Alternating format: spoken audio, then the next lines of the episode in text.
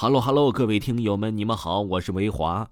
之前呢，咱们提到的于田川咖啡呀，维华已经把价格打下来了。今天呢，是什么价格呢？今天是咱们的券后一元，也就是需要你用一块钱就可以买到喜马拉雅联名于田川主播粉丝礼物，内含五片挂耳咖啡加五个随行纸杯。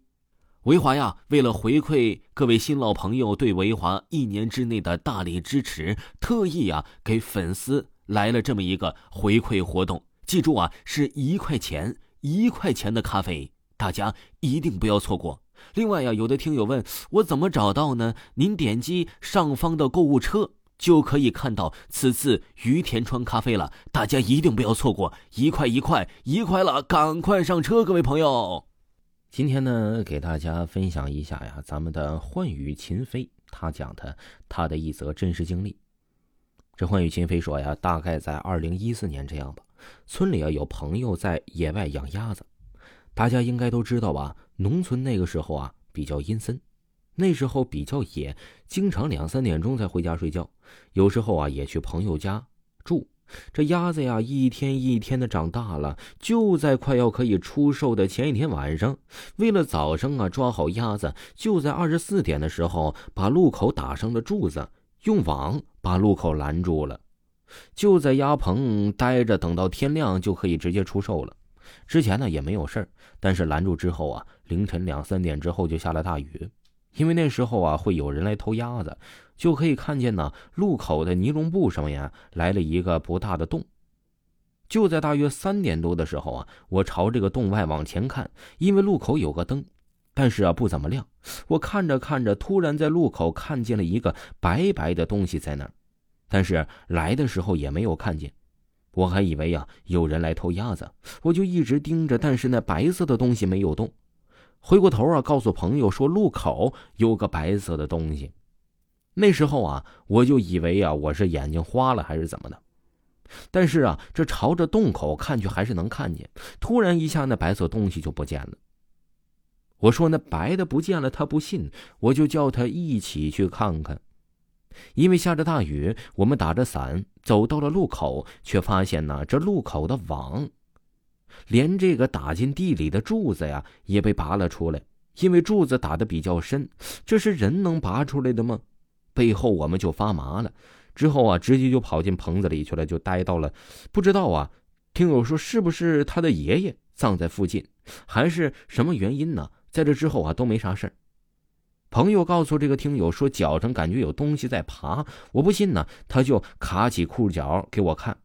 但是啊，这个朋友的脚上像是有虫子爬过的痕迹。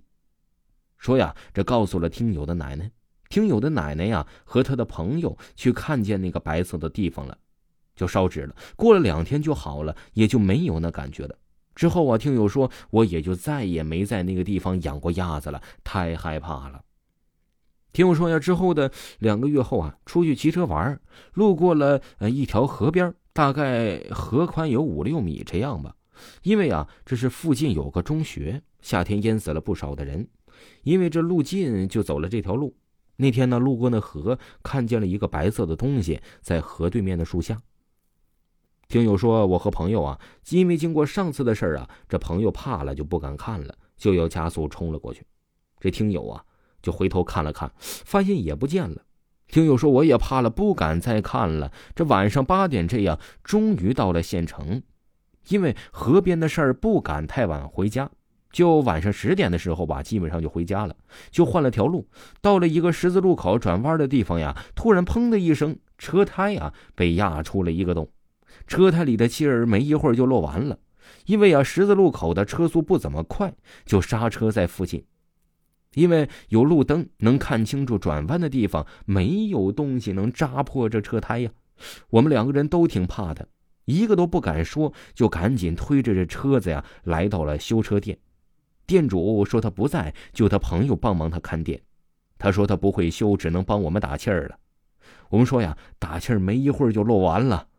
他不信，就开始打气儿，打完了有漏气儿的声音。结果过了一会儿，竟然没有漏完。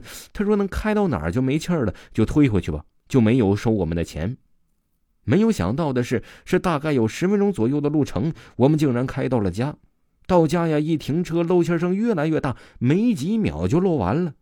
第二天呢，自己也在那打气儿也没用，就叫村里的人呢开三轮车给拉了出去，去了我们离村子这路口的修车店去修。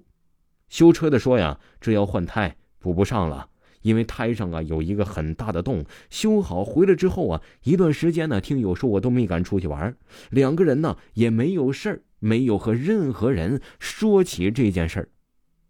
各位听友朋友，听友分享的故事就给您播讲完了。如果呢你也有比较灵异的事情呢，也可以私信维华，维华发你咱们直播时通知的二维码。另外啊，维华的民间鬼事。也已经上线了。这部专辑呢，非常建议大家听，是咱们民间鬼故事的二点零版本。各位听友啊，怎么寻找呢？点开维华的头像，在第一行就能看到“乡村鬼事”这四个大字，一定不要忘记收听啊！咱们下期再见。